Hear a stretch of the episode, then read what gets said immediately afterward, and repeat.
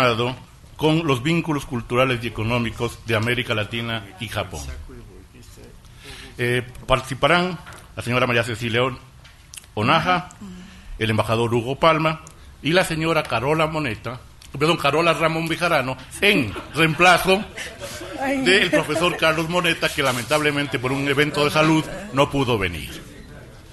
Entonces comenzaríamos inmediatamente con las palabras de, por 15 minutos de la señora María Cecilia Onaja. Buenos días a todos y todas. Eh, empiezo por un comentario general. En 2009 se filmó una clase de doctorado del doctor Enrique Duz, el padre, hablando sobre otra mirada de la historia universal, precisamente aquí en Quito y en esta universidad. Como se trata de su, eh, clase, de una síntesis muy interesante sobre el fuerte tinte eurocéntrico de la forma de estudiar la historia de la humanidad, con esta conferencia suelo abrir mis cursos sobre historia de Asia y África en la Universidad Nacional de La Plata, en donde soy titular. Es una utopía esto de historia de Asia y África, es historia del resto del mundo. Eh, el azar ha querido que hoy esté aquí y agradezco a los organizadores por haber aceptado la propuesta del profesor Carlos Moneta y haberme invitado a participar de esta mesa y de esta, esta conferencia internacional muy prestigiosa y de poder conocer en persona eh, al doctor Alan Ruquier también, cuyos textos he estudiado en, en mi carrera de historia en Argentina. Agradezco al doctor Wolf Gravendorf, al doctor Andrés Servín, y a las autoridades de la Universidad Andina Simón Bolívar por magnífico, la magnífica forma de acogerme aquí. Es en verdad, verdaderamente un gran honor para mí. La región del mundo a la cual el Japón da prioridad en sus relaciones exteriores ha sido y es hoy más que nunca Asia.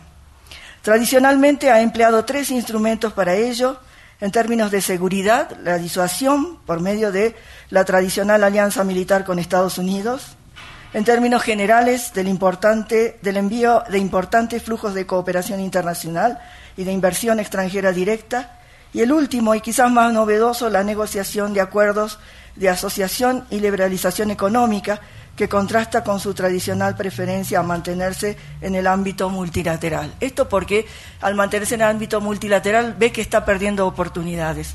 Voy a pasar directamente al ámbito que me compete. Yo soy eh, profesora de historia, docente en historia, historiadora. Eh, colaboro con las relaciones internacionales también en el instituto que hay en mi universidad, pero bueno, siempre desde esa perspectiva. ¿Cuáles son las percepciones culturales de Japón sobre América Latina? debe aclararse para quienes no tienen eh, conocimiento de Japón que a nivel gubernamental el conocimiento acerca de América Latina tiene su espacio y esto tiene que ver también con que universidades, tanto públicas como privadas, se han desarrollado, eh, en ellas se han desarrollado núcleos de formación de especialistas en América Latina. Y existe además una institución oficial que se nutre de ellos y que es el IDE, Institute of Development Economies, o Instituto de Economías en Desarrollo, dependiente en estos momentos de YETRO, de la Agencia de Promoción del Comercio Internacional. Por ejemplo, uno de los expertos dedicados a los estudios sobre Ecuador es Hidekazu Araki, eh, compañero en, maestría en la Universidad de Tsukuba, a quien conocí en sus tiempos de estudiantes. Actualmente es profesor de la Universidad de Kanagawa. Tiene artículos como Transformaciones sociales en el Ecuador contemporáneo, análisis preliminar, donde trata las transformaciones a partir de la década de 1990 y el ascenso de nuevos actores como los, movimientos indígenas.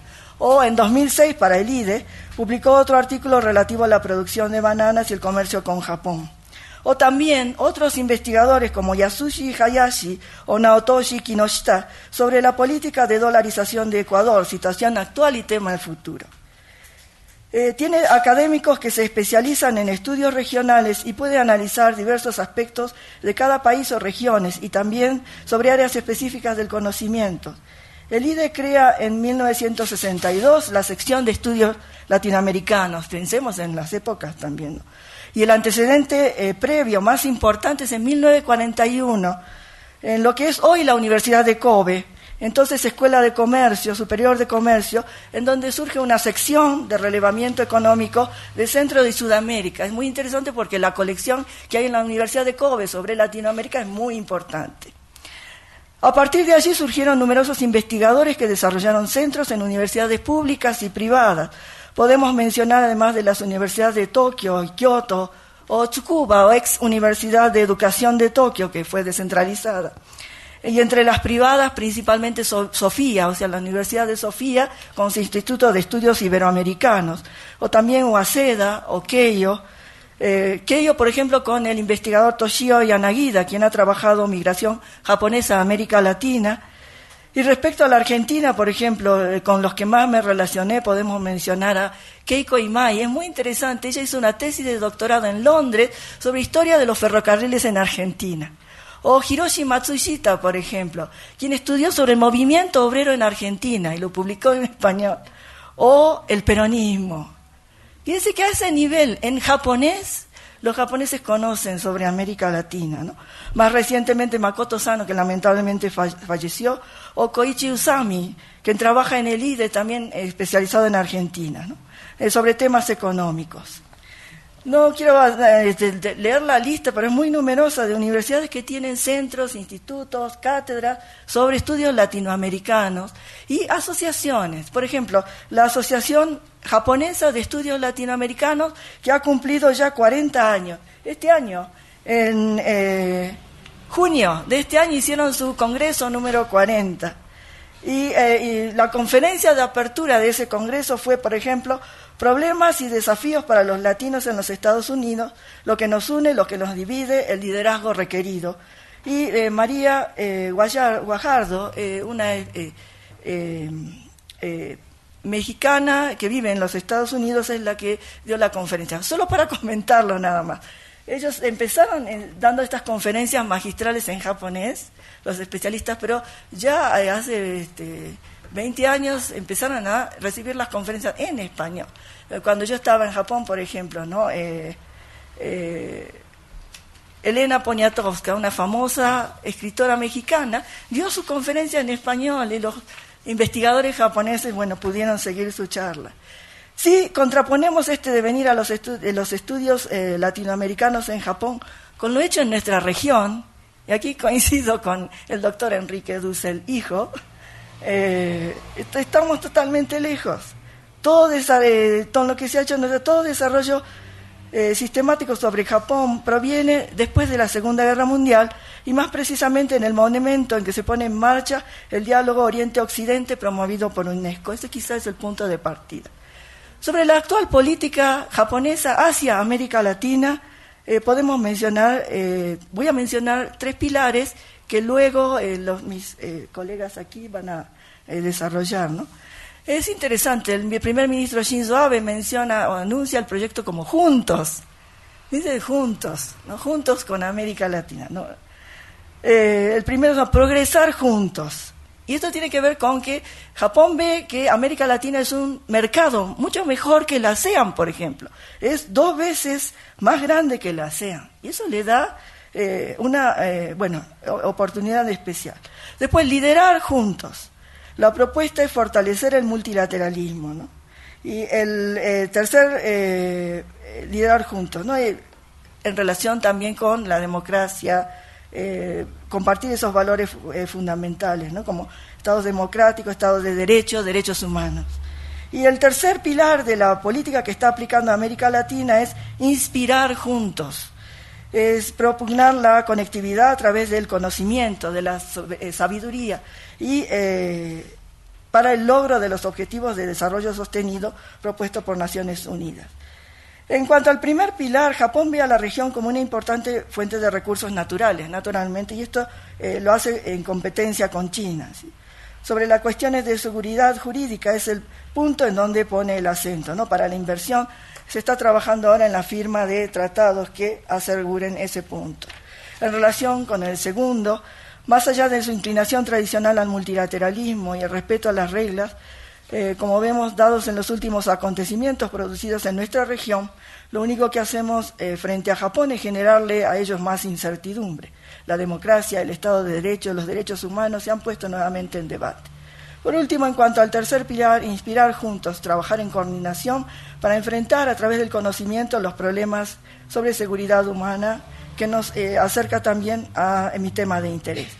¿Cómo actúa Japón ante esta situación de incertidumbre que presenta la región? Eh, bueno, veámoslo en, otros, este, en otras situaciones análogas. El pragmatismo es lo que subyace. Un ejemplo es el paso a la administración Trump, que eh, para Japón ha sido bien sobrellevado, en buena parte adaptando la forma. Fíjense la forma pragmática en que lo hace. Abe prefirió llevar al presidente Trump a jugar al golf, regalarle los mejores palos y anunciar de paso la compra de armas. A su pragmatismo eh, añade sutileza y estos detalles.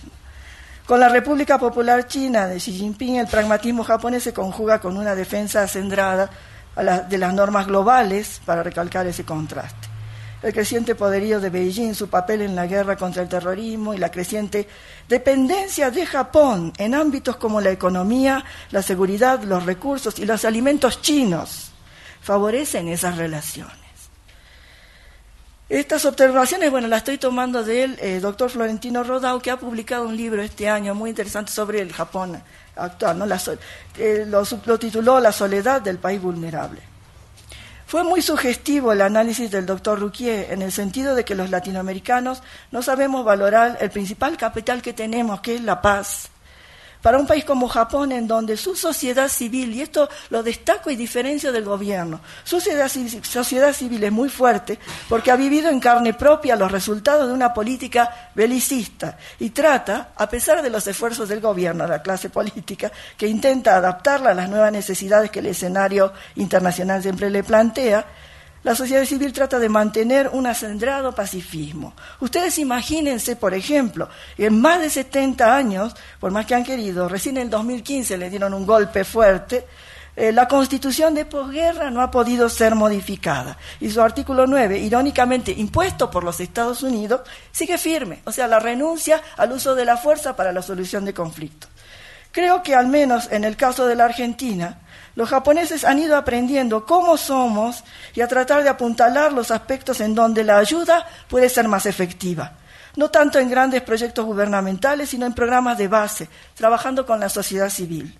Algo irónico y muy significativo es que en más de 100 años de relaciones, esto nos generó un, un, conocimiento más profundo. Fíjense la cantidad de universidades japonesas que tienen estudios y en mi país no hay. O sea, creamos un centro, yo lo creé hace 20 años, un colega mío, perdón, no me atribuye el crédito de mis colegas. 20 años. Y el segundo centro hace dos años. Perdón, yo, termino. Eh, algo irónico y muy significativo entonces es esta situación. ¿Acaso no es también producto de nuestro acendrado eurocentrismo en el ámbito académico que nos llevó a menospreciar sin conocer nada de, del Asia? Si nos ponemos a pensar un poco, ni en los programas de educación primaria, básica, ni media, ni superior hay contenidos relativos a Asia. Nunca nos importó hasta que el desarrollo económico los puso en el centro de la escena internacional, hasta que ese desarrollo los trajo hasta nuestras tierras. Hoy los tenemos con nosotros y no sabemos cómo pensar de ellos ni actuar. Eh, Enrique Dussel Peters eh, señaló de que no falta conocimiento, y sí, es verdad, no falta conocimiento. En el Japón intentó desarrollar espacios en común hace 20 años, los perdimos la oportunidad. En el, caso de Japón, además, también por haberse integrado al mundo occidental, todos pensaron que estaba más cerca y que no había necesidad. Pero ni siquiera así nos preocupamos por no conocerlo. hoy nos preguntamos cómo nos ven.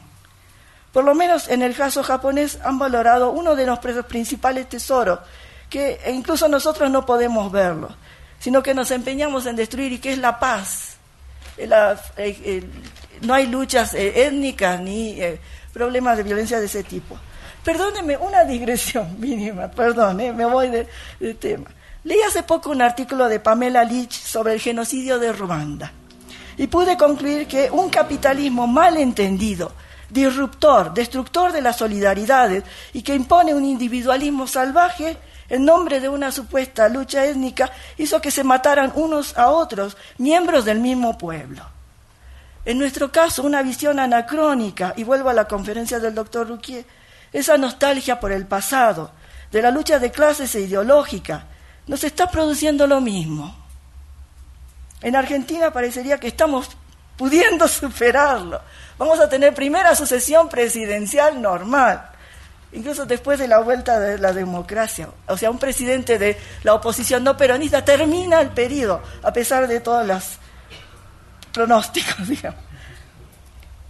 Eh, y por, bueno, entonces todo lo que hay que hacer. Y por lo tanto, yo soy docente argentina, con origen japonés y una curiosidad que me llevó a estudiarlos, a darme cuenta de muchas cosas y a tratar de servir de puente el conocimiento interpersonal intercultural es el mejor remedio para impedir la formación de conflictos, conciliar intereses y poder mirar hacia el futuro.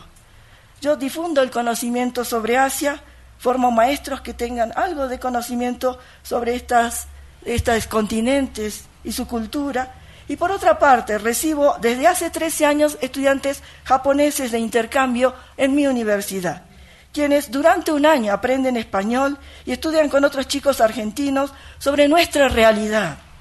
Ellos les permite tirar abajo estereotipos e irse con una imagen más real, más de carne y hueso de qué es Latinoamérica. Muchas gracias.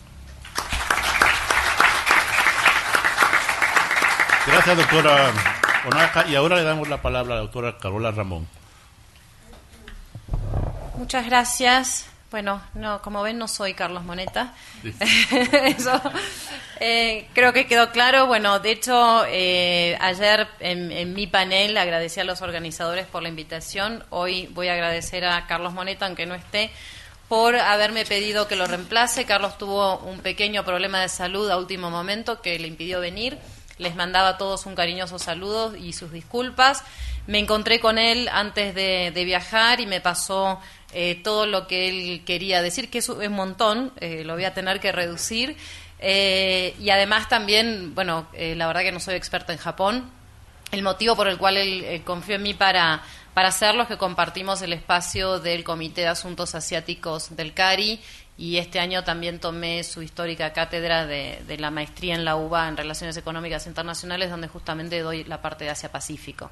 Por eso es que Carlos, bueno, me pidió, confió este, plenamente en mí para esto y trataré de hacerle honor a, esa confianza. Eh, básicamente, eh, él quería referirse a, un par de temas. Yo lo acorté un poco por un tema de tiempo y también por un tema de expertise, porque realmente no en todos los, los temas que él iba a hablar eh, los manejo. Eh, así que prefería tenerme solamente a lo que, eh, lo cual me siento más, más cómoda.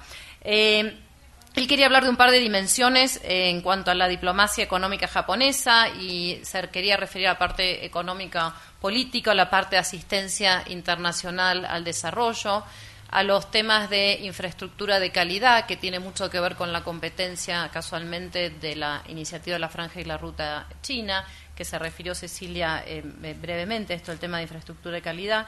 Y por último, él quería referirse también a lo que son las bases culturales del modelo económico nipón, que también es muy interesante ver, eh, que también casualmente se referencia al tema de un capitalismo individualista y la contraposición con los modelos, digamos, asiáticos, en este caso japonés, basados en una cultura confuciana. Entonces, para empezar, en cuanto a la, diploma, la dimensión económica, eh, es para destacar el Japón como hacedor de, reglas y para mantener un sistema económico libre y abierto dentro de la OMC, la OCDE, el G7, el G20 y una intensa y amplia aplicación de tratados de libre comercio con una preferencia por su zona eh, geográfica, sus vecinos asiáticos, pero también una vinculación muy fuerte con los Estados Unidos y hoy día con Australia, la India. Eh, eh, Australia, y la India.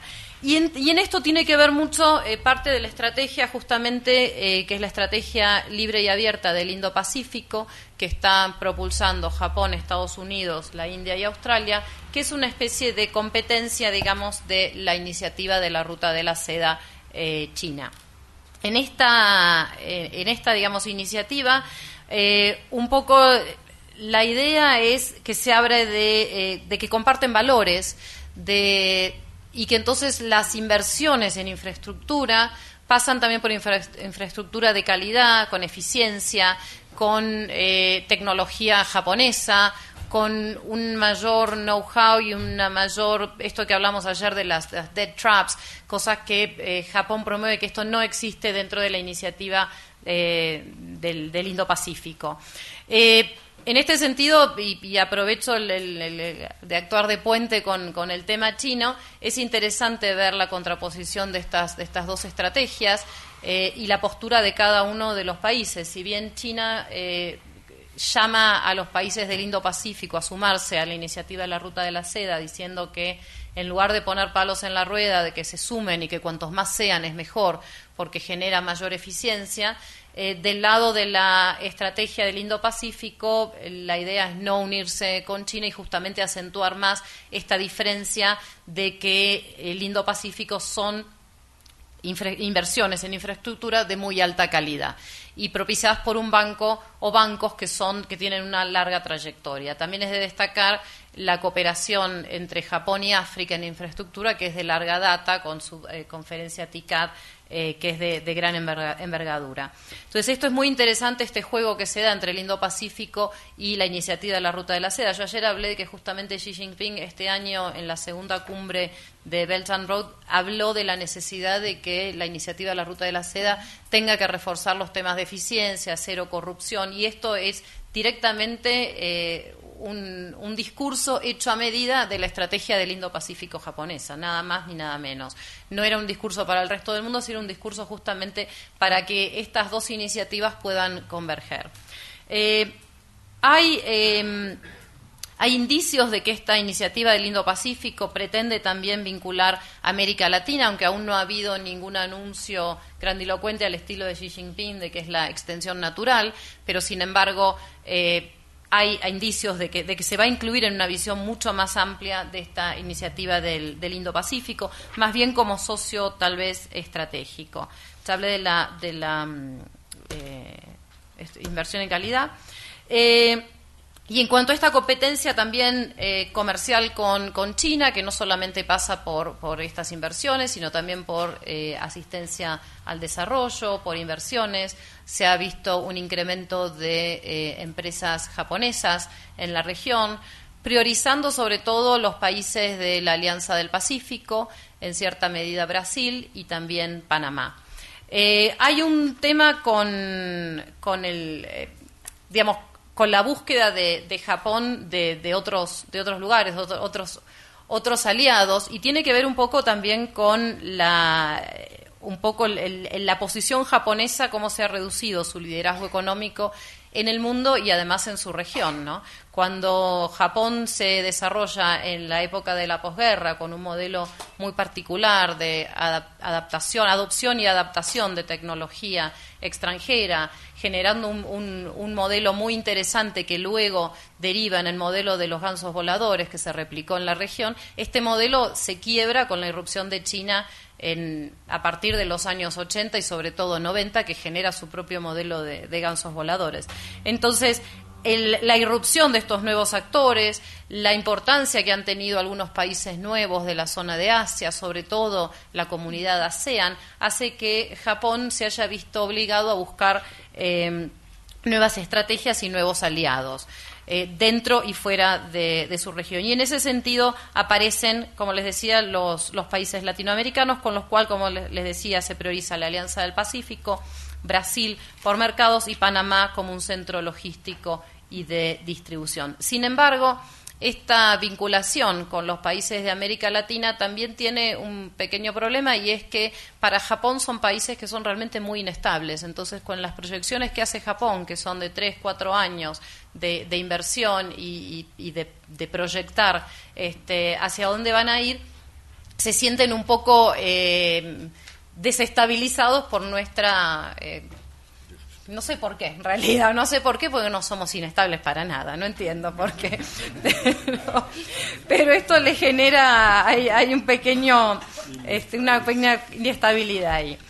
Eh, y entonces, bueno, esta, y estas idas y venidas en nuestros procesos de integración, en, esta proyección a largo plazo, es lo que genera un poco eh, rispideces o, cortocircuitos un poco en, una vinculación mucho más, más fuerte. Por supuesto que también la, presencia de China hace que, sea una vinculación mucho más complicada en ese sentido, porque China eh, este, ahuyenta a todo el mundo porque es demasiado grande para todos, ¿no? Y por otra parte, eh, del otro tema que, quería hablar, que, Carlos tenía gran interés en, tirar un poco el tema del sistema económico y político, que yo lo mencioné recién al pasar con, esto del desarrollo de Japón eh, de la posguerra, de cómo generó una estrategia propia de desarrollo. Y él quería plantear un poco este tema de del sistema político en sí, ¿no? Y de la importancia de un modelo nipón que está basado en eh, una cultura confuciana. Entonces, que genera un sistema capitalista con unas características particulares. En este caso, un capitalismo con características niponas, en el caso chino con características chinas, y así. Y la verdad es que los países del Asia, en general, y en este caso en particular Japón, tienen eh, sistemas que son muy interesantes porque se adhieren a muchas de las normas de los países capitalistas, pero también eh, están muy fuertemente arraigados en una cultura muy tradicional, confuciana, donde eh, hay ciertos valores eh, que son fundamentales dentro de las culturas confucianas, como la búsqueda de los conceptos de justicia, de armonía, la jerarquía, la meritocracia, que son totalmente ajenos para nuestras regiones y que realmente hacen que sean sistemas eh, eh, muy diferentes. Cuando uno piensa, por ejemplo, en el desarrollo económico de Japón y de los países del sudeste asiático, sobre todo los primeros, los cuatro, los originales este, gansos voladores, eh, son todos países que tienen sistemas políticos muy fuertes, muy confucianos, muy fuertes y que han sido desarrollistas, pero no desde el sentido de una ideología desarrollistas, sino desarrollistas en el sentido de meritocracia, del que realmente ha llegado a la cúpula es porque ha pasado por todo un sistema eh, y es el que más sabe y entonces es en el que se pone toda la confianza del resto de la sociedad para que guíe al país en un largo plazo con proyectos eh, de largo plazo. Y hay también algo que yo mencioné ayer que, está ausente en, nuestras latitudes, que es esta articulación, que se habló ayer un poco y recién Cecilia lo decía de nuevo, de esto de la falta de especialistas, la falta de institutos. Yo creo que además de la falta de, que se podría tener más, y lo dije ayer, la falta de, articulación entre los distintos institutos y entre el sector académico, privado y público, que es lo que ha hecho la gran diferencia en Asia. Cuando uno ve todo el sistema, por ejemplo, de Keiretsu japonés, de los holdings japoneses, que... Eh, que si bien son los herederos de los Saibasu de la preguerra, pero que justamente se desvincula del Estado para evitar cualquier asociación de tipo eh, ligado a la carrera armamentística, eh, pero están muy ligados al sector financiero y todos los actores económicos dentro de la sociedad japonesa saben lo que va a pasar. Entonces no hay sorpresas, no es que va a cambiar el gobierno, no es que van a cambiar las políticas, todas las políticas están diseñadas especialmente para llegar a un desarrollo económico eh, mucho más efectivo y están todos de acuerdo y se arman consensos. Eh, y son esos consensos dentro de estas estructuras confucianas que determinan justamente un modelo muy particular de desarrollo o de capitalismo con características eh, niponas. Y creo que más o menos eh, cubrí todo lo que Carlos quería cubrir. Creo que sí. Así que acá termino. Muchas gracias.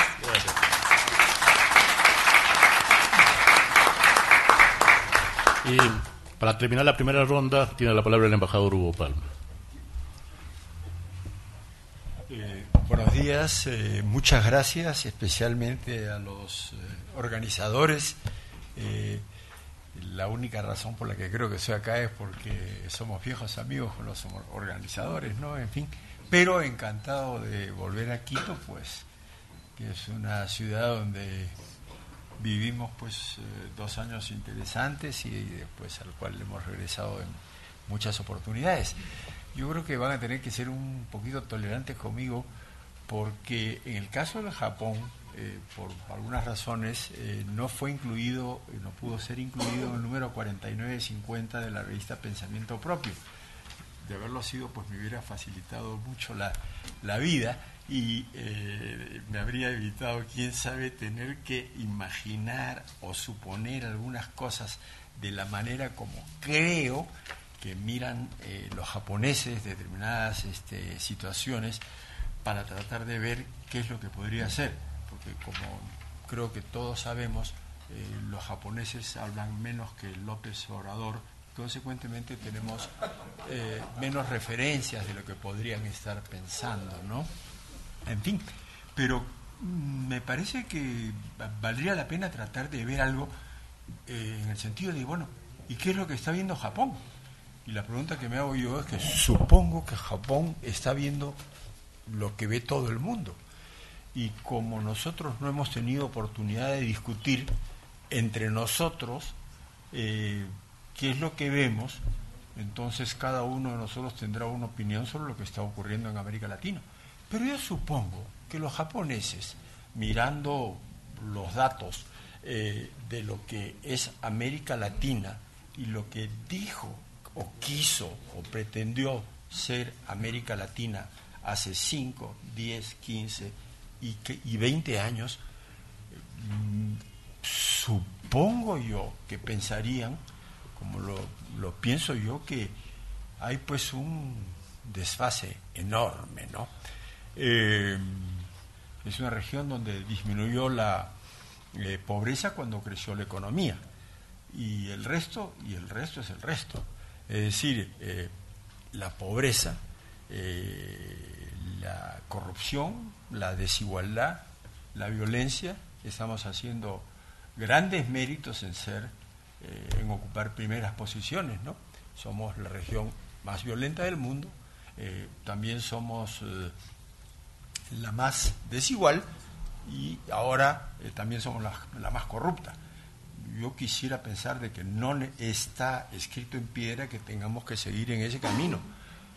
Y eso no lo digo por autoflagelación, sino porque creo que sería interesante saber si pudiéramos estar de acuerdo en cuestiones eh, como esas, por no hablar de la inseguridad y tal. Y en el campo institucional, eh, ¿qué es lo que vemos? ¿no? Eh, los pleitos, ¿no?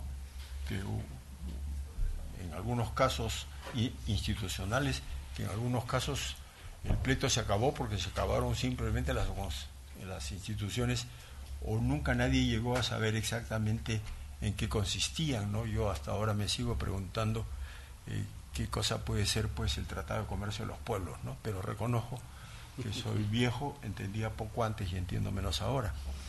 Este, y el resto, el resto era, ah, no, los otros son los malos. ¿no? ¿Quiénes son? Eh, pues la América de Monroe, no, nosotros somos los buenos, los buenos, los malos, los regulares, eh, un pleito de todo tipo que se traduce pues en los partidos políticos que, que tenemos, los crecimientos de los populismos, eh, identidades preocupantes que no tienen que hacer con el nacionalismo clásico, que no, sino que se refieren a cuestiones étnicas, eh, mesiánicas, emocionales, locales, eh, con redes sociales que facilitan eh, movilizaciones que en algunos casos son pacíficas, no discutamos las justificaciones, cada uno tendrá las suyas, pero que lo que hemos visto es que son susceptibles de producir niveles de destrucción que creo que antes no habíamos visto en la región. Y junto con eso pues una creciente insatisfacción con la eh, democracia y un conjunto de sociedades y de gobiernos que está tan absorto en tratar de entender qué es lo que le está pasando, que se desentiende del mundo y consecuentemente el mundo pues tampoco tiene por qué interesarse en demasiado, demasiado en lo que nos ocurre. Podemos estar de acuerdo en eso, ¿no? Cada uno tiene derecho a, a ver lo que, lo que quiera ver. Una cosa es lo que querramos ver pero otra cosa es muy eh, distinta a lo que, lo que vamos a hacer eh, con lo que vemos. Y esto segundo ya es otra cosa, porque eso segundo depende de los intereses. Los intereses eh, obviamente son distintos y cada uno pone los hechos en el prisma con que, con que quiere trabajar sus cosas. ¿no? Y el tema de los diferentes, de los intereses es, es, otro asunto. Japón tiene intereses, es obvio, todos tienen intereses y todos siguen luchando por sus intereses en esta región que hace parte del conflicto de intereses en el mundo, no solamente Japón y China, sino también eh, eh, todos los demás. Japón quiere recursos naturales, minerales y alimentos. Los quiere, otros también. Eh, le interesa el, crecimiento económico que hubo eh, en, América Latina, el crecimiento poblacional, que como ya dijo, es el, doble de el doble de ASEAN y no es poca, no es poca cosa. Y que tenemos la red de Nikkei más grande del mundo, es decir, de los descendientes de japoneses, bastante más de la mitad viven en estas en, en, en América Latina y son pues eh, ciudadanos de unos cuantos eh, países de la región en cierta concentración. Luego que hay una relación de muy larga data, empezó en el siglo XIX en circunstancias muy raras, de una barca peruana que transportaba culíes y que acabó donde no debía por una tempestad con un, eh, arbitraje del zar de Rusia, que después, eh, acabados los pleitos, concluyó en un tratado de de, amistad y el establecimiento de relaciones exteriores hace muchísimo tiempo, después vino un acuerdo con México y desde entonces ha habido una eh, continuación de este modelo de asociación que mira al, eh, al muy largo plazo y que, y que contiene elementos comerciales, políticos, culturales, sociales y de varios tipos.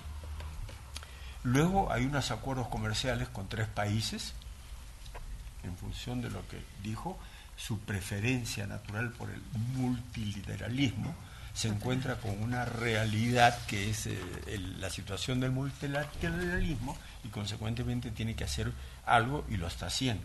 Esos tres países además son parte de lo que rescató Japón de un partido de golf que Trump perdió y se salió del TPP y entonces este, de pura rabia y eh, dijo, bueno, pues eh, salvemos lo que se pueda. Y en fin, se hizo el TPP-11 que está ahí. Eh, no es el fin del mundo, porque obviamente la presencia de Estados Unidos no es que sea una, una cerecita más, pero está y es algo, ¿no? Y tres países latinoamericanos en está en eso. Una eh, enorme asistencia oficial al, al, desarrollo, un comercio que ya ha sido amplísimamente superado por China en la región, pero que sigue siendo de cifras eh, bastante interesantes. Eh, y en particular una relación con México, donde el, hecho de, la, de, de, su plataforma industrial le permite proyectarse a la América del Norte y que le crea ahora ciertos problemas con la renegociación en términos de componentes de origen y posiblemente eh, salarios, Brasil y México también como plataformas industriales propias y de proyección regional, en fin. Y eh, un dato que habrían algunos empresarios japoneses que se retiraron de Venezuela, eso podría ser un dato nuevo en el sentido de que se aguanta mucho, pero de repente no se aguanta eh, todo y una, una cosa que en Japón parece darse, no sé si con facilidad, pero que funciona, y es una, eh, un trabajo concertado, en fin, entre empresas y el gobierno para transferencias en, una serie de temas de especial importancia para una región como la nuestra, que son eh, los desastres naturales, por no hablar de los desastres que nosotros mismos nos encargamos de, producir. En materia de política eh, general, hay que tener en cuenta una cosa. A diferencia de los otros actores que se examinaron aquí, Japón fue un país, país derrotado en la guerra. ¿no? Y tuvo que asumir las consecuencias y tuvo que pagar ¿no? las reparaciones que se le impusieron. Pero también aprendió que tenía que cambiar.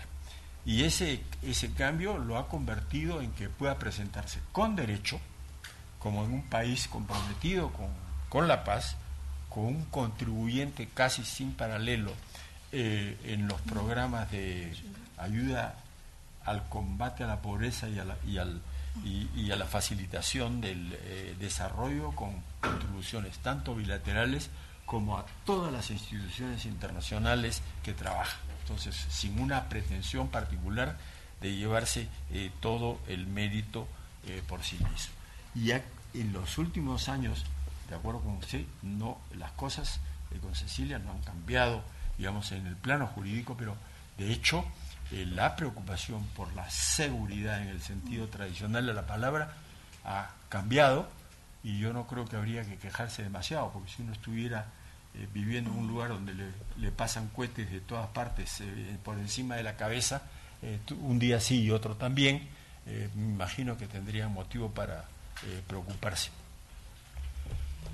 Japón ha tenido iniciativas en los últimos años para América Latina, lo acaba de decir Cecilia, y eso eh, también, obviamente, en parte era en respuesta a esta, a esta explosiva y, eh, exponencial eh, presencia china en la región, basada en el concepto de juntos, dentro del lenguaje japonés, eh, progresar juntos, liderar juntos e inspirar juntos, en unas circunstancias muy diferentes de las actuales. Lo que sucede es que esa propuesta, y eso quién sabe a nosotros nos sea un poco difícil de entender, a su vez está basada eh, en la suposición de que se hacía sobre ciertos valores y que en esa región había un interés en compartir esos valores. Es decir, y eso vale para, para los tres. El sistema eh, eh, progresar juntos supone libertad económica. No es lo mismo libertad económica que cómprenme a mí porque yo soy yo tengo la plata en mano. Eh, liderar juntos eres mm, complejo porque trata de cuestiones sumamente antipáticas para los business con el dinero en la mano. ¿No? Hay que hablar de derechos humanos, hay que hablar de Estado de Derecho y, hay que hablar de respeto al derecho internacional. esos son inconvenientes, son fastidios para la gente practiquísima y lista de hacer negocios con quien sea y para lo que sea. Con tal de que, de que el retorno sea lo que se espera. Y, y, inspirar juntos eso significa que esos valores iban a ser, eh, eh, digamos, eh, sostenidos en un plano ya mundial, no solamente por Japón, sino también por países de América Latina, es decir, que en el sentido de que estuvieran como que hubiera una cierta disposición a que aquello que decían en privado y que sus constituciones mencionan, es parte de que lo, lo que harían en, su trabajo eh, en su trabajo diario. Pero de eso estamos hablando hace años. Entonces este Japón hizo un nuevo intento el año 18 con la, también por un planteamiento del eh, primer AVE de fomentar eh, la, la, la, la, conectividad en base a los planteamientos anteriores, pero fomentar la conectividad actividad económica con las cadenas de valor y con la infraestructura de calidad. Casi un invento por salvar lo que se pudiera de la relación o de la esperada relación con un conjunto de países que eh, para los japoneses que pueden estar pensando en, décadas o en, largos plazos eh, eh, cambia pues en función del señor que se presenta ese día a Palacio de Gobierno a decir que es el jefe del Estado, ¿no? Entonces, este, yo supongo que eso genera eh, cierta perplejidad, pero lo que es lo es lo es lo que hay. Eh, la pregunta es la siguiente: la expectativa japonesa basada en ese tipo de consideraciones podría tener viabilidad en las circunstancias actuales? Yo creo que es una apuesta. Es una apuesta porque Japón no tiene como saber la manera como vamos a reaccionar. Porque todos le vamos a jurar por nuestras santas madres de que sí que creemos en el Estado de Derecho, que creemos en lo de... Lo que no sé si estamos dispuestos a hacer es mover un dedo por eso. No lo estamos, pareciera que no lo estamos haciendo al interior de una serie de países y por lo menos este, se le llamarán la atención ¿por qué una región de países que firma bibliotecas enteras para defender la democracia, ¿no? Entre todos juntos, eh, no sabe qué hacer con la biblioteca. Y lo seguía haciendo hasta hace cinco años, hasta con Maduro. pero, pero Maduro está de acuerdo porque firmó. Sí, ¿firmó qué? El protocolo de fortalecimiento de la democracia hace, hace cinco años. Yo supongo que si yo fuera japonés me preguntaría, ¿y, de qué estamos hablando? ¿Y con quién estamos hablando? ¿Y qué podemos hacer? No sé si, no sé si habrá pregunta. Eh, se me acabó el tiempo y vamos a ver si puedo eh, concluir con eso. Eh, supongo que estaré examinando lo que pasa. Supongo que estaré examinando lo que puede salvar dentro del criterio pragmático, si hubiere algo salvable. No va a preocuparse por lo que haga la región con sus proyectos de integración, unidad y unión, porque esa, eso yo creo que ya ellos han tenido lo suficiente, no sé si nosotros porque somos insaciables. No, no va a interrumpir su política de cooperación y lo más probable es que tampoco diga nada sobre cambio de políticas. Lo que puede hacer lo puede hacer en la práctica sin necesidad de hacer eh, eh, eh, discursos. Pero la pregunta sobre si puede tener esa política regional en tanto esos valores compartidos no presentan ninguna certeza de que se encuentran ahí, es la pregunta que se tiene que hacer. Sobre la cuestión cultural es muy interesante porque efectivamente el Japón, en el Japón, como en muchas cosas hay un interés científico, tecnológico y también de tipo más general, historia, literatura, en fin, sobre muchísimas regiones. Y yo creo que América Latina tiene un espacio que no sé qué ha hecho por ganárselo, pero eh, eh, lo tiene. En América Latina son casi dos millones de descendientes de japoneses. Eh, hay un interés científico y cultural sobre muchísimos aspectos, lo acaba de decir Cecilia. En el caso del Perú, perdonen el cherry, hay un interés especial eh, por las cuestiones histórico-arqueológicas. Hace 60 años que arqueólogos japoneses trabajan en el Perú, han hecho contribuciones extra eh, eh, ordinarias. Las exposiciones peruanas japonesas han tenido asistencias inimaginables, casi un millón de personas en cada caso. Y a la hora que me tocó por mis pecados, organizar una celebración de Vallejo en Japón, encontré, porque había que buscar, un grupo de profesores que obviamente eh, eh, sabía mucho más de Vallejo que yo. Eh, tuve que defenderme recitando a Vallejo, que por, lo menos eso podía ser. ahí se enseña la lengua, pero también, y es importante, Japón de alguna manera ha penetrado en el espacio cultural ahora globalizado, con cosas como eh, las mangas, ¿no? Eh, los programas de Cool Japón, los dibujos animados, ese tipo de series. Y yo lo menciono, pero no sé de qué estoy hablando, porque mi edad me lo impide. nunca he visto esas cosas ni sé cómo funcionan. Los videojuegos. Pero el que tenga gente que lo haga me hace pensar que sí, efectivamente, hay un eh, gran interés en eso. Y creo que es lo que podría decirles con relación dentro de este plano un poco de las eh, hipótesis y, suposiciones eh, dentro de la confrontación de la que se ha hablado aquí, dentro de la competencia que se ha hablado. Hasta ahora se ha mantenido en límites comerciales y inversión. Si seguirá siendo así en el futuro, en el caso de América Latina, eh, no lo sabemos.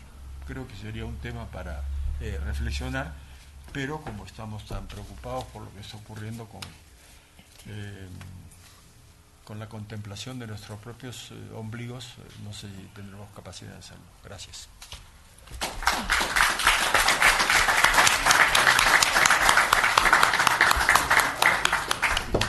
Gracias.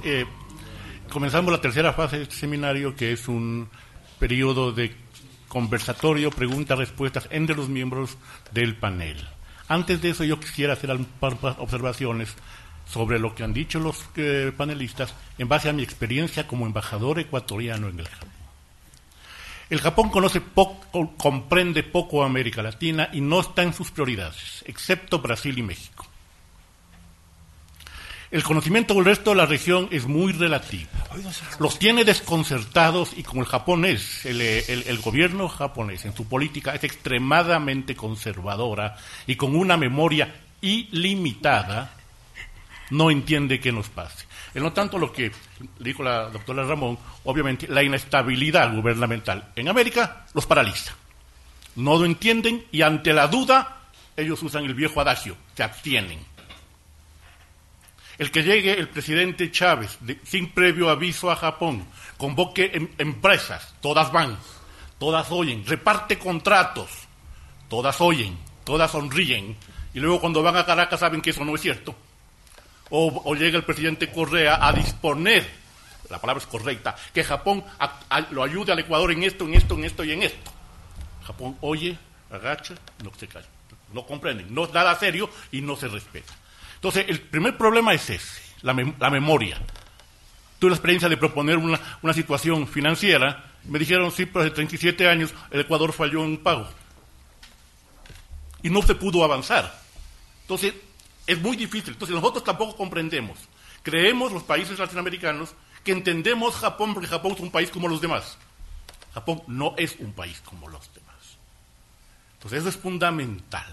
La inestabilidad es los tiene completamente paralizados. Segundo, Japón es una cuestión, no sé si la doctora Cecilia puede Los japoneses solo le creen a un japonés.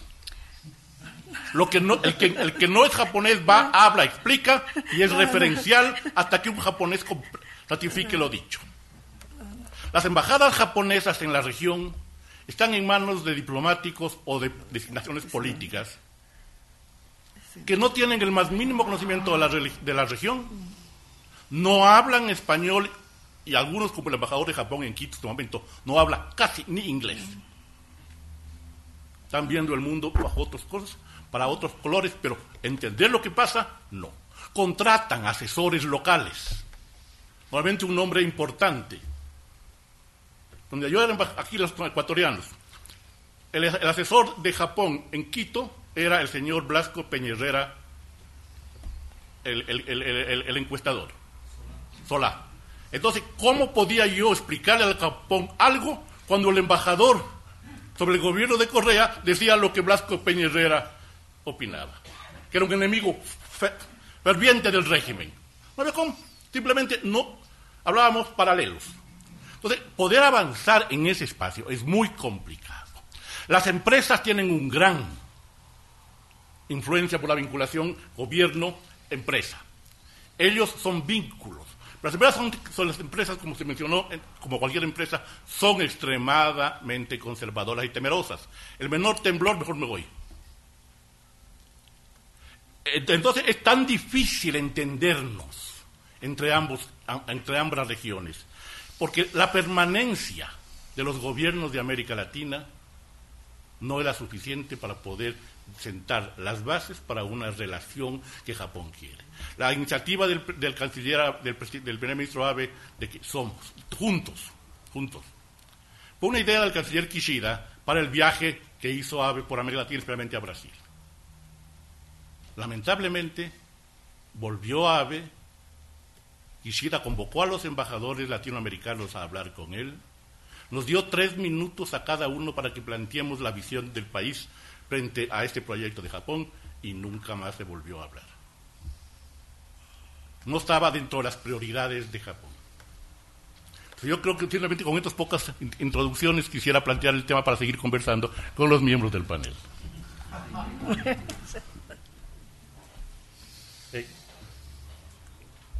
Ah, perdón, perdón, disculpen.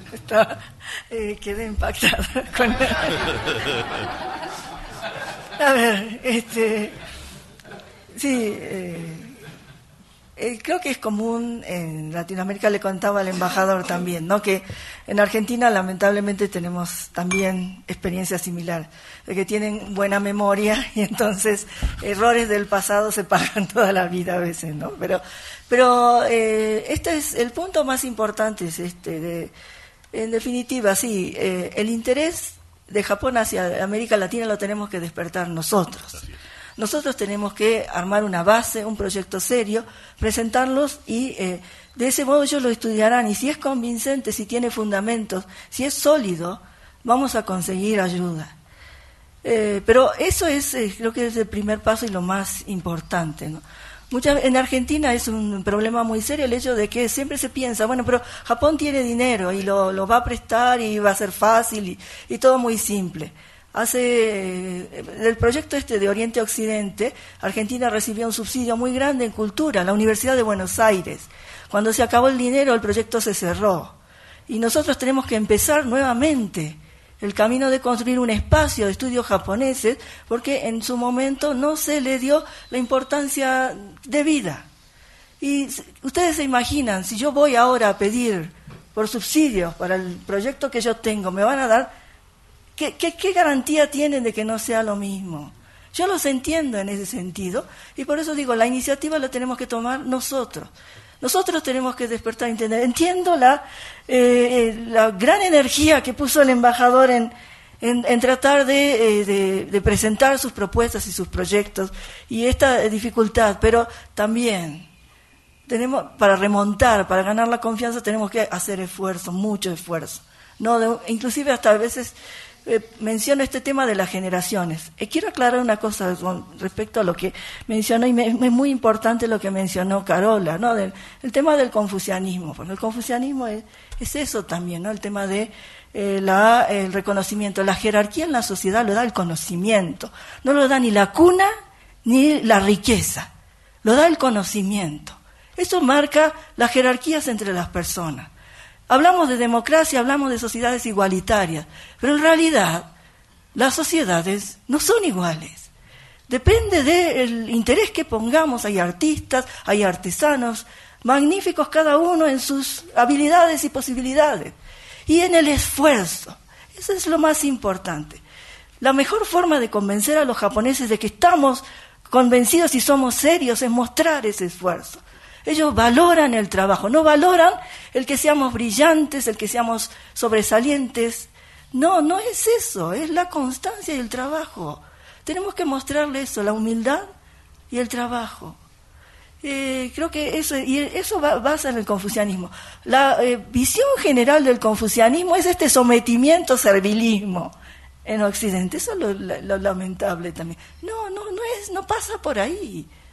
Yo le, eh, creo que el, valor más importante es eso. Y también, no es un sometimiento a la autoridad. El mismo confucianismo en China dice, si la autoridad pierde el mandato del cielo, o sea, se vuelve corrupto, no cumple con los destinos, el pueblo tiene derecho a sublevarse. Y por eso cambian la dinastía.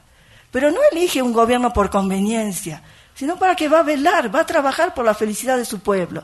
Fíjense qué enseñanza es y hablamos de nuestros problemas y nos miramos al ombligo, la solución no está tan lejos. Perdón, me extendí.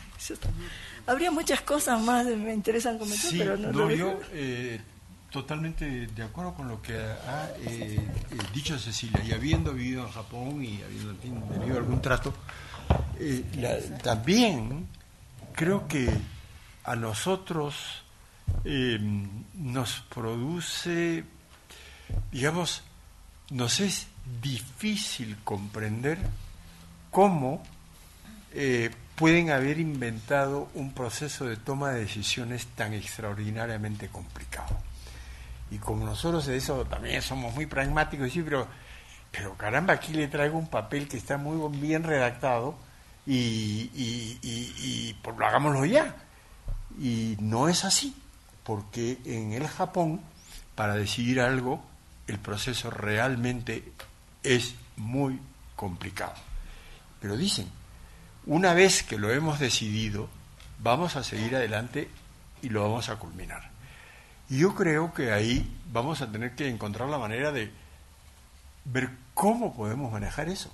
Porque ellos no van a cambiar. Y a nosotros no nos gusta cambiar porque somos perfectos. Consecuentemente, ¿no? Consecuentemente, este, la pregunta es, ¿y ahora qué hacemos? Porque como nos, vivimos en un mundo globalizado, ¿no? Dentro y fuera de casa, ¿no? Y todos los actores están en eso, cada uno eh, va vendiendo su cego de culebra. Las panaceas nos las ofrecen, pero por montones. Si ustedes hacen esto, nosotros vamos a hacer esto y entonces miren, aquí les va a salir gratis y nosotros ponemos la plata y al final del día ustedes se quedan con esto y no. Bueno, y, y, y lo que nosotros tenemos gobiernos es que lo que les preocupe es saber si van a estar mañana. Y la idea de largo plazo en América Latina, eh, por favor, por favor, si alguien presenta dentro de un Estado, es decir, miren señores, para poder hacer algo con, por ejemplo, con Japón, en este caso específicamente con Japón, nos vamos a necesitar una consistencia en lo que queremos mostrar durante determinado tiempo. Es decir, la idea muere ahí mismo. Porque no, es que si la idea es buena la van a aceptar de inmediato. No es así. La aceptará de inmediato quien quiere la plata de inmediato y hay quien la quiere, porque también eh, no nos olvidemos ¿no? de que por plata baila el mono. Es decir, eso se dice en todas partes del mundo y funciona. Nosotros, eh, la posibilidad de que nos van a traer, porque hay muy buenas personas y buenas gentes que aparecen y nos dicen esto y el otro y todo lo demás, y todo eso viene acompañado eh, pues de empresas que además hacen esto y además hacen otro y que detrás tienen países que los promueven. Bueno estamos hablando pues también de América Latina y de algunos de sus socios y parte de lo que estamos viviendo eh, lo hemos inventado eh, nosotros y ha sido parte de la construcción que hemos hecho en estos 20 25 años entonces este hablar con gente que está en otro lenguaje y con otro tipo de, de perspectiva histórica, obviamente que nos es difícil. Entonces, quizás sería bueno intentar comprenderlo. Ellos no van a cambiar. Y si nosotros no hacemos algo por entender que ellos no van a cambiar, y si nos interesaran determinadas cosas para trabajarlas con ellos, pues vamos a tener que hacer, hacerlo de manera que ellos lo puedan entender. Porque yo, yo se lo dije, pues no, porque a veces decimos muchas cosas, pero, pero ustedes tienen que, que entender que están compitiendo con China y que ustedes se demoran no sé cuánto tiempo y los chinos al día siguiente vienen y compran la mina y no sé qué cosa, que ya nos construyen el camino, el puerto y el barco. y ustedes siguen pensando, bueno, muy bien, así somos pues. Nosotros pensamos eso, otros piensan otras cosas. Si a ustedes les va bien, pues los felicitaremos.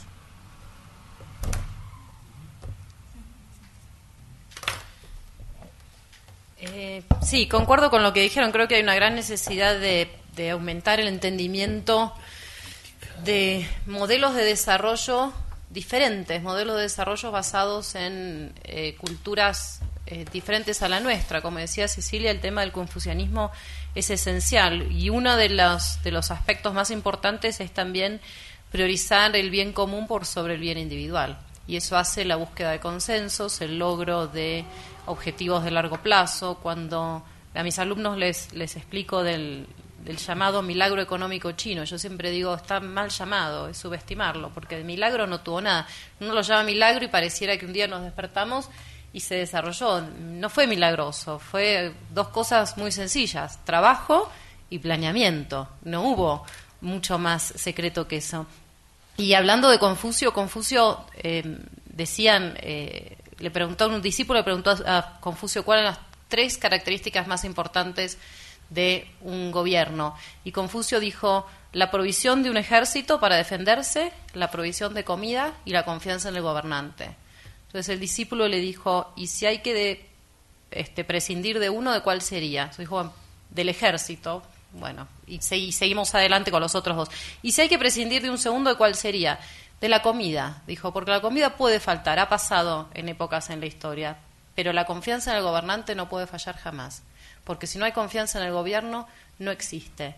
Y la verdad que cuando estamos hablando ahora de todas las crisis de confianza que hay en el mundo, realmente las palabras de Confucio resuenan con una fuerza eh, bien grande. Y creo que, creo que eso es uno no tiene por qué compartir ni aspirar a ser ni confuciano, ni a tener el mismo sistema político de los países de Asia, ni de China, ni de Japón, ni de ninguno, pero sí podemos sacar eh, lecciones interesantes, eh, por ejemplo, en el tema de planeamiento de largo plazo, de búsqueda de consensos, y también buscar un mayor entendimiento para poder relacionarnos de una manera más efectiva, porque si no los entendemos, eh, jamás podemos este, vincularnos. Bueno, gracias por sus comentarios. Y ahora abrimos el foro al público. Lo que les ruego es que las preguntas sean muy cortas. comencemos por la, la, izquierda, profesor.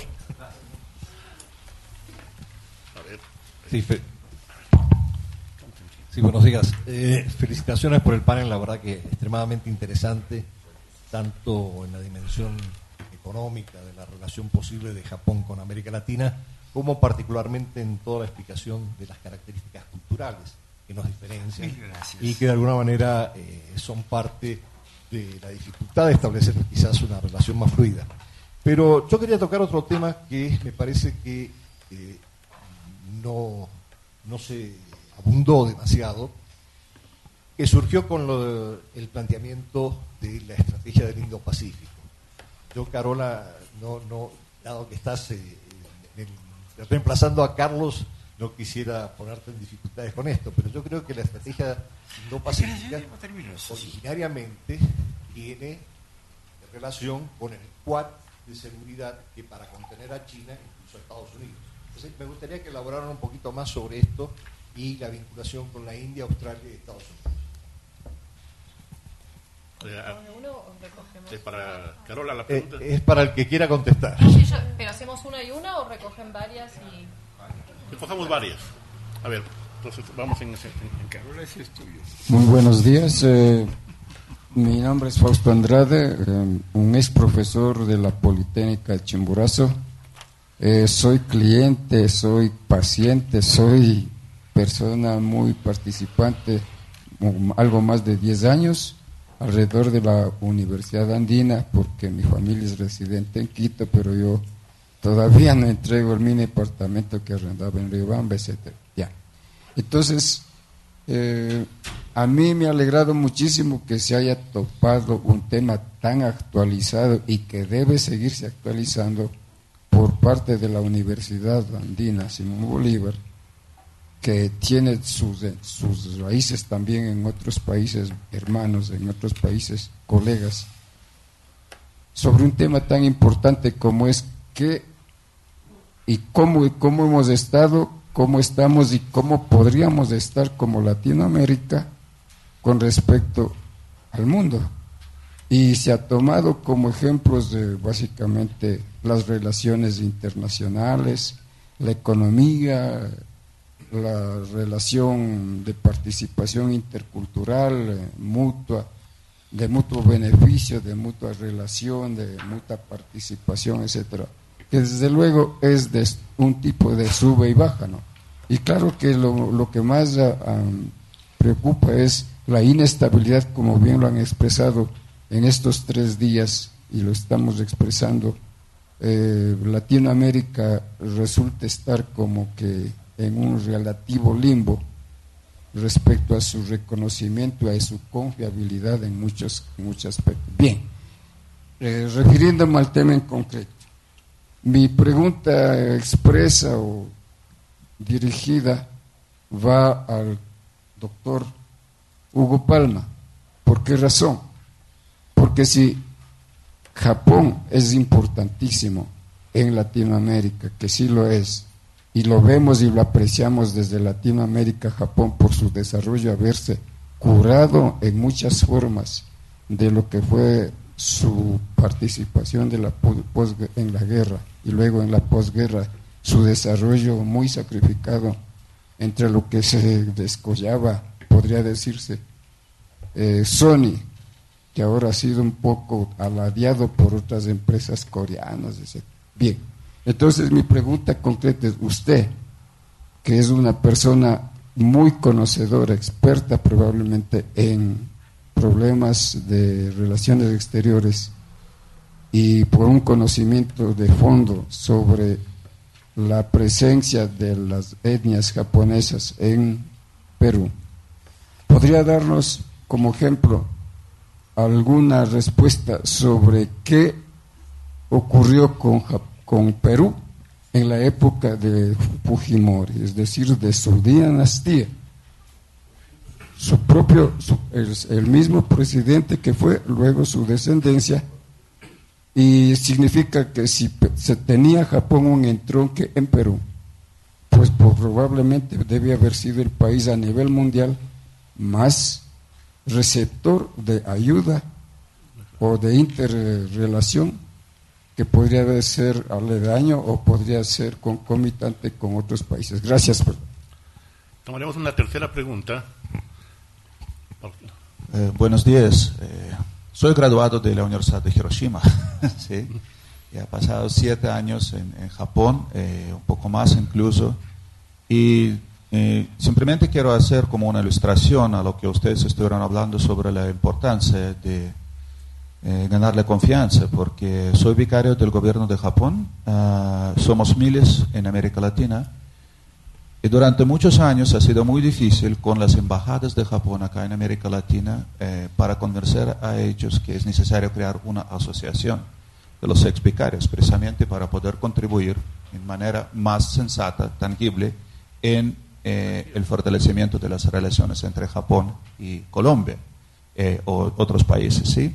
Finalmente lo logramos, pero después de muchísimos años de tocar las puertas, hablar, hablar, hablar, tocar.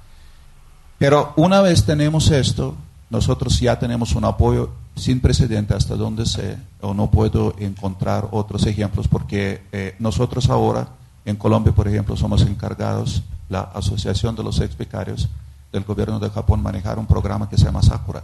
Entonces nosotros podemos escoger a los colombianos, a los jóvenes que pueden ir y tener una experiencia en Japón. Entonces es, es algo bastante atípico, yo creo, para la forma como Japón está relacionándose acá. Pero, por ejemplo, yo soy también eh, fellow de Japan Society for the Promotion of Science, JSPS. No hay una asociación. A mí me toca ser parte de una asociación más cercana que es en el norte, en Estados Unidos, para poder realmente participar en estas actividades. Entonces yo creo que la confianza es súper importante. Pero de allá viene mi pregunta. Yo siento que Japón está perdiendo el terreno en América Latina cada vez más. Por ejemplo, en el caso de Colombia, nosotros, por lo menos la percepción que tengo, que Japón ya está reemplazada por Corea. Corea está mucho más activa, es mucho más simple trabajar con Corea que con Japón. Entonces la pregunta desde esta perspectiva es cómo Japón está viendo la competencia o, decimos otros países de, la misma región de Asia que aparentemente tiene mayor incidencia en, América Latina. Si es un problema o si es algo que Japón toma en consideración. Muchas gracias. Pasaríamos a hacer una primera ronda de respuestas. Bueno, empiezo con la con la del lindo Pacífico. En realidad, gracias por la pregunta, porque tenía ganas de hablar de eso y no me quería ir mucho del, libreto que me había dado Carlos. Em, el tema del lindo Pacífico es, es muy interesante porque se juntaron todos los que están disgustados con China y con la iniciativa de la Ruta de la Seda. India, eh, que es uno de los más disgustados, que de hecho no fue ni siquiera el primer foro de la Ruta de la Seda, Estados Unidos, que desde el 2008 lanzó la estrategia de, contención a China, que después se fue el TPP, entonces quedó ahí como medio sin una presencia fuerte en Asia. Y Australia, que también tiene, yo ayer hablaba de que lograron un balance interesante, pero es un balance con muchas tensiones, es un balance en el cual están permanentemente al borde del precipicio. Por ejemplo, Australia no firmó el memorando de entendimiento de la ruta de la seda, ni lo va a firmar, eh, porque al tenerlos muy cerca, tienen la influencia mucho de China y están buscando eh, siempre tener este, este equilibrio entre China y Estados Unidos. Y lo que está atrás de la estrategia abierta del Indo-Pacífico, que a mí me preocupa en el sentido de que me genera dudas en cuanto a, su futuro, es que hablan mucho de valores compartidos, de valores eh, de la democracia, de la apertura, del, libre comercio, de los derechos humanos. Y si bien es muy loable y es interesante y los comparten esos valores, pero me parece que no son fundamentos de demasiado peso como para sostener y hacer frente a una estrategia china que es mucho más abarcativa y mucho más sólida. Y que además está basada, yo ayer decía que la estrategia de la ruta de la seda hoy es una herramienta o es un marco bajo el cual se da esta globalización con características chinas. Pero la iniciativa de la Ruta de la Seda tiene algo que es muy, muy fuerte y que muchas veces, por lo general, no se, no se, no se lo habla, y es que está basado en el desarrollo económico chino mismo. La estrategia de la ruta de la seda no puede fallar porque si falla, falla el desarrollo de la zona oeste del país. Y si falla el desarrollo del oeste de China, explota China. Entonces, eh, para China es vital, por eso la estrategia es tan importante. Entonces, creo que el, que el argumento, la importancia que tiene la iniciativa de la Ruta de la Seda, más allá de ser un proyecto geoestratégico, geoeconómico, etcétera, etcétera, es un proyecto nacional. Eh, y por eso no puede fallar. En cambio, yo lo veo la estrategia del Indo-Pacífico como una contención a China, un, club de disgustados con China y que quieren, digamos, hacer una especie de contrapeso. Pero no lo veo realmente algo que a lo largo del tiempo pueda ser perdurable, porque me parece que esta eh, conjunción de valores comunes que dicen tener no lo son tan comunes en realidad. Y el único valor común es, estar en contra de China. No sé si con eso contesto. Eh, solo hago un comentario, no, no soy experta, pero eh, eh, este, este año creo que fue, creo que fueron al CARI. Japón envió dos investigadores japoneses para hablar de la región Indo-Pacífico. Y fue con gran sorpresa, se presentaron en uno de los centros de estudios japoneses en la Universidad de San Martín, el General San Martín, ¿no? Universidad Nacional.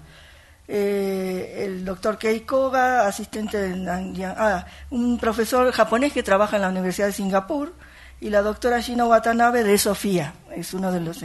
Ustedes eh, los recibieron. Es muy interesante porque causó gran sorpresa de nosotros, porque ¿qué tiene que ver Argentina con el Indo-Pacífico y por qué Japón mandaba dos expertos especialmente para hablar sobre este proyecto, ¿no? Uno de los argumentos que a mí me resultó más fuerte fue el tema de la cuestión legal, de, eh, el respeto por la legislación, ¿no? la, ley del mar, etcétera, ¿no? Eh, los derechos. Y ese es el argumento de Japón siempre, ¿no? De el respeto por las leyes internacionales. Una de las cosas, por ejemplo, que más les está preocupando es el tema de las patentes, ¿no? Es la gran disputa, ¿no? Con, China también. Eh, y bueno, yo creo, estoy de acuerdo con Carola en que quizá este, lo, más fuerte sea eso, ¿no? Eh, generar un contrapeso frente al proyecto grande de China.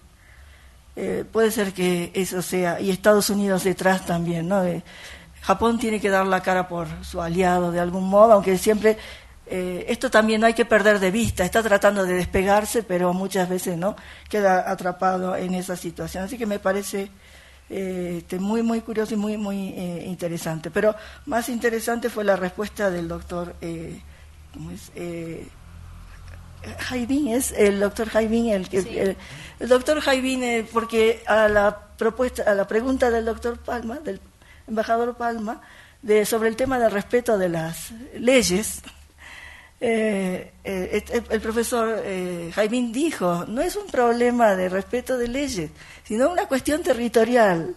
¿no? La pelea es territorial, o sea, por la posesión de las islas, de, no, nada más. Y me, muy, muy interesante también.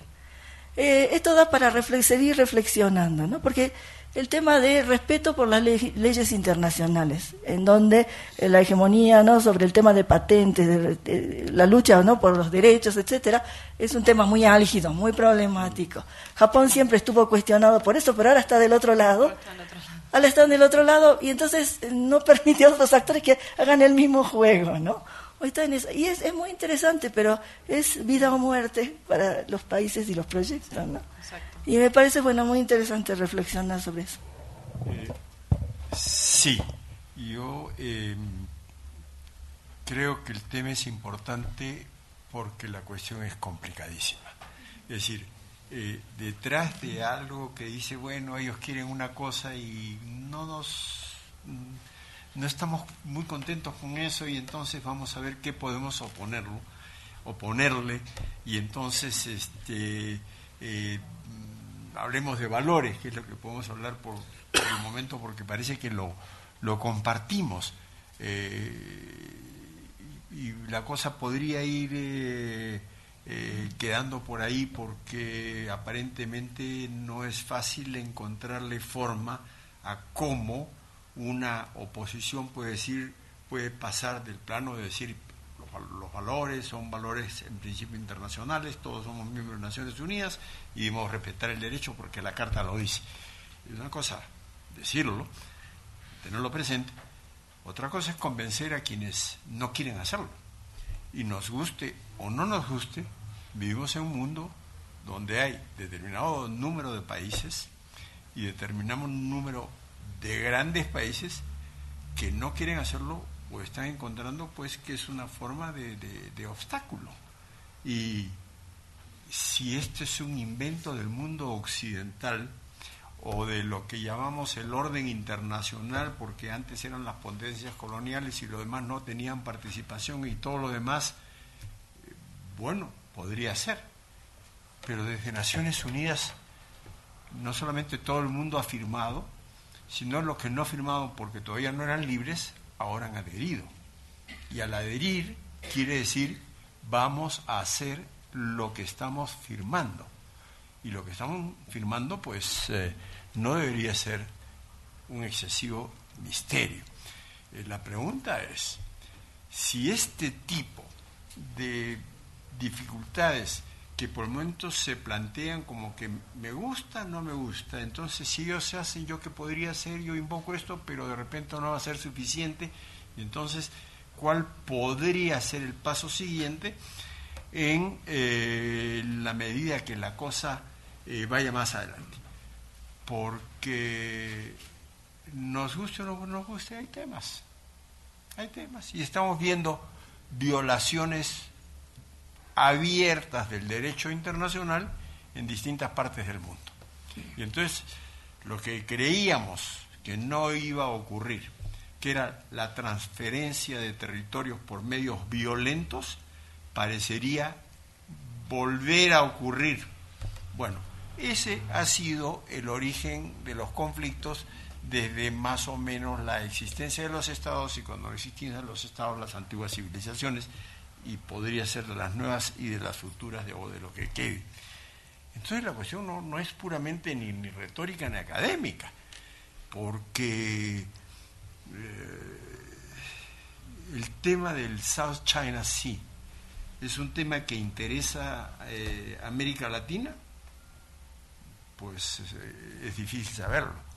Queda muy lejos. Este, nuestro comercio no es tan grande y aparentemente no sé si pasa por ahí o cosas por el estilo. Pero por lo menos un país ya lo llevó la Corte. Y la Corte dijo algo. Y lo que dijo la Corte no es broma. ¿No? Eso no es una isla.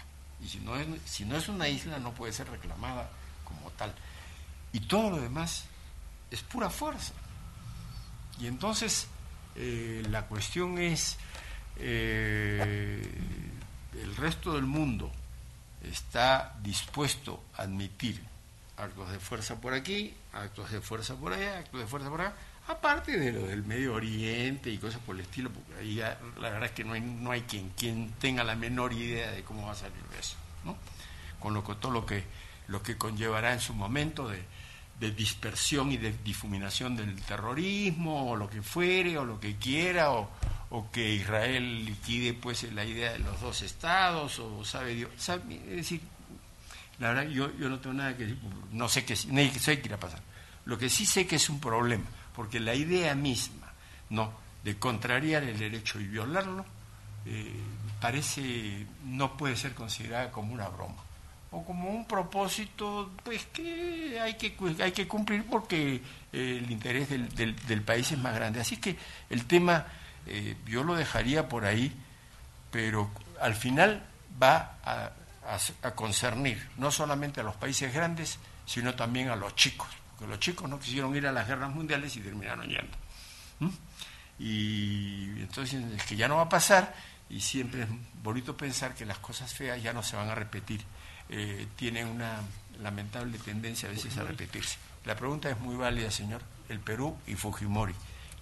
El Japón y Fujimori. Es un tema sumamente complicado. Un tema sumamente complicado porque es un tema en el que Perú ya lleva tres décadas y no acaba.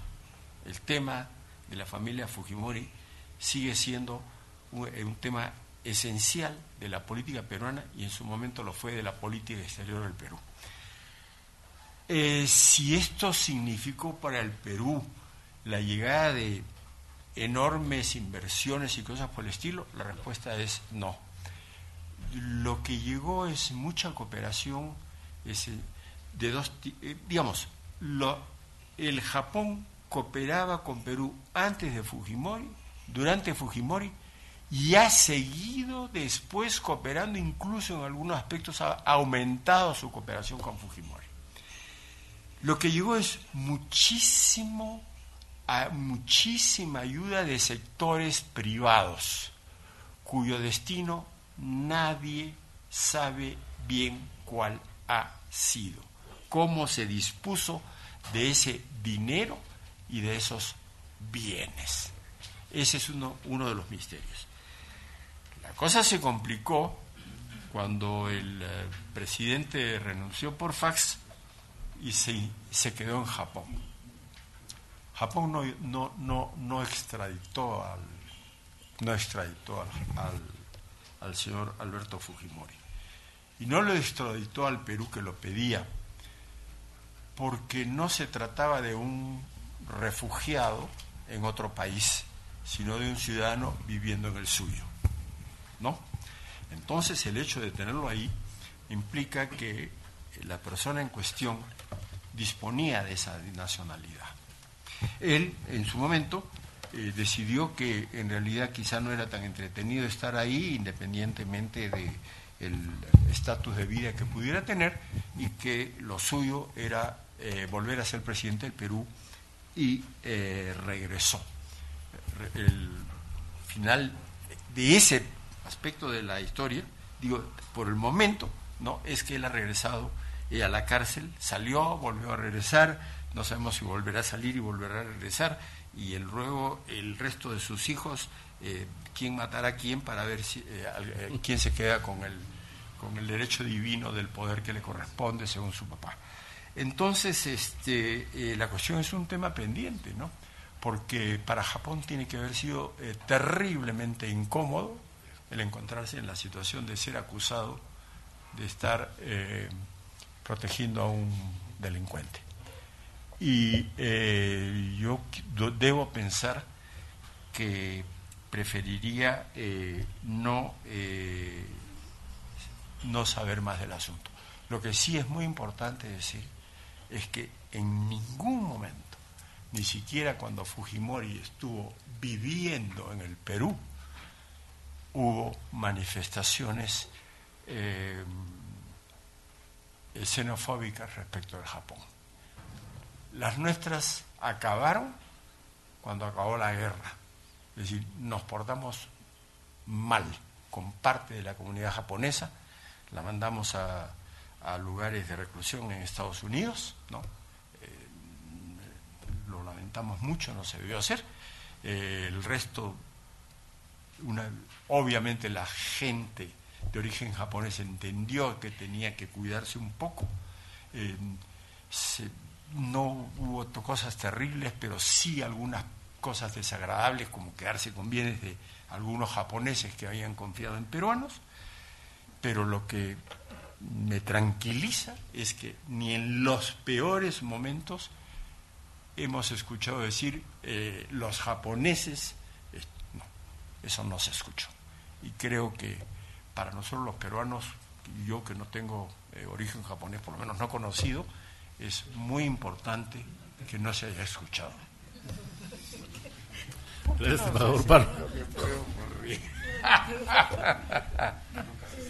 Nunca se Hay que hacer uno de esos estudios que está de moda hoy día.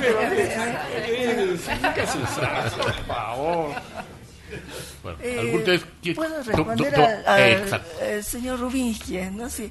Ah, bueno, mm, eh, me alegra saber que estudió en Hiroshima también.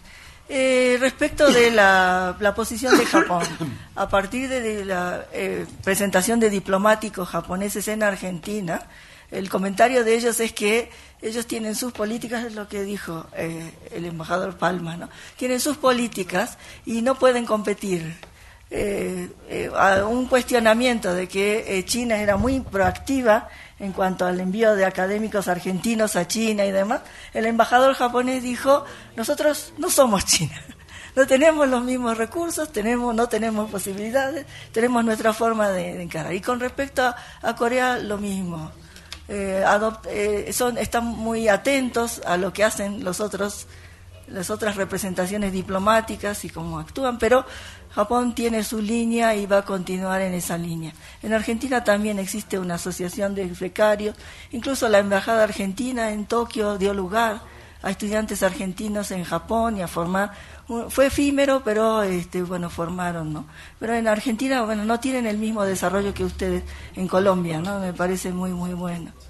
Eh, pero esa es eh, la postura que este, toma eh, Japón respecto de eh, la, la- actitud de, los otros países. Lo que me parece muy interesante destacar con relación a la estrategia cultural que tienen los tres países, yo creo que China está capitalizando hoy los errores de los otros dos países. Que Japón en los años 60 y 70 dio dinero, eh, equipamiento fue mal utilizado, se desperdició. Tenemos una biblioteca magnífica que está guardada en la Universidad de Buenos Aires, nadie la puede usar. Entonces los, eh, los coreanos ya empezaron con una actividad involucrando más universidades, universidades pero eh, la embajada coreana y el centro cultural sigue teniendo el control. Pero China dio un paso más adelante. Dijo, la cooperación en la universidad va a ser de universidad a universidad, supervisado por el Instituto Hanbang. O sea, como una alianza francesa que controla las relaciones y establece relaciones entre universidades y universidades. Y me parece magnífico. Es la forma más estable de tener supervisión, control sobre la ayuda que da y de que sea efectiva, que se cumplan los objetivos para los cuales es eh, brindada. Así que, este, bueno, eso es el, problema de ser pionero en estos. Entonces ahora Japón adoptó una postura de bajo perfil y me parece, bueno, muy, muy interesante también eh, esa postura, ¿no? De, de aceptarse como es. Yo creo que la hegemonía china es indiscutible. Estamos hablando de 377 mil kilómetros cuadrados contra 10 millones. Eh, décimo, de la décima parte de la población. Japón está volviendo a su lugar natural en el concierto de las naciones del este asiático. Es periférica. Lo que pasa es que eh, es milagroso que estemos hablando de Japón, un país pobre. ¿Por qué estamos hablando de Japón hoy, un país pobre? Porque precisamente por ese trabajo que hizo muy de hormiga consiguió ganarse un lugar en el concierto de las naciones. Pero ellos no pierden la conciencia de que son un país pequeño, pobre, sin recursos naturales. Y está volviendo a tomar esa posición. Depende de China. Eh, eh, y es- eso me parece muy interesante, es realismo puro. Es tener con saber quién es uno, dónde está parado y qué posibilidades tiene para poder desenvolverse mejor en este mundo. Así que este, creo que es la respuesta. Por supuesto, ¿no? que es una de las grandes potencias. Se sigue sentando en la mesa de los grandes y eso este, lo, va a pelear por siempre. Pero yo creo que este, también está esa conciencia, que la historia lo da. Puedo agregar una cosita muy cortita, eh, reforzando lo que decía Cecilia, eh, que estamos juntas en, en el CARI, entonces este, por eso quería reforzarlo. En el comité, la experiencia que tenemos en el Comité de, Estudios Asiáticos es que de 10 delegaciones chinas que vienen, o 15 diría, viene tal vez una japonesa. Eh, ese es un poco la, lo que tenemos. Ahora, por ejemplo, este año el director del, del Comité de Asuntos Asiáticos, el embajador Saduf, viajó a Japón y firmó un acuerdo con una institución japonesa, pero creo que es el primer acuerdo que firmamos. Con China tenemos como 15 acuerdos firmados ya. Eh, por ejemplo, dentro del grupo China que yo co-coordino, eh, este año creo que todos los miembros viajamos a China invitados por China. Yo recibí cinco invitaciones este, este año, de las cuales fui cinco. Una vez fui invitada a Japón, pero era para un evento sobre China. Entonces, con lo cual realmente se nota muchísimo la, la, diferencia. Realmente lo que decía Cecilia, están capitalizando mucho este, este soft power chino. Incluso las delegaciones vienen, hemos abierto el CARI en pleno, en pleno enero, que estaba cerrado, lo abrimos para una delegación China, ahora vinieron un sábado, tuvimos que ir a la Cámara de Comercio porque ahí no habría. Realmente estamos desbordados, ya a veces decimos no queremos que vengan más porque no sabemos qué más hacer. Y las pocas cosas que generamos de, Japón las generamos nosotros desde el CARI, como hicimos un seminario este año de la estrategia del Indo-Pacífico, pero se hace muy difícil aún nosotros queriendo ser balanceados, este, porque obviamente el grupo chino nos especializamos en eso, pero en el comité queremos que sea balanceado y es casi imposible, nos superan. Bueno, quiero agradecer, ya son las 11 de la mañana, con lo cual tenemos que cerrar el seminario.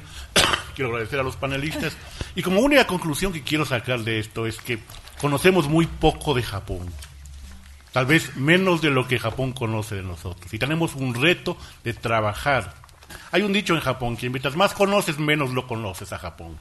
Y parcialmente es eso. Cada vez que uno conoce algo, tiene más preguntas, y más preguntas, y más preguntas.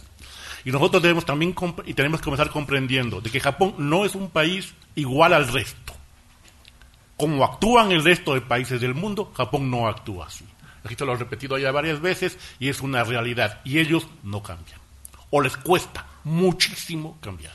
Entonces nos toca, nos toca a nosotros, desde el ámbito académico, al ámbito gubernamental y al ámbito empresarial, tratar de explicar este tema. Y yo creo que el seminario ha sido realmente beneficioso para ello. Muchas gracias a todos.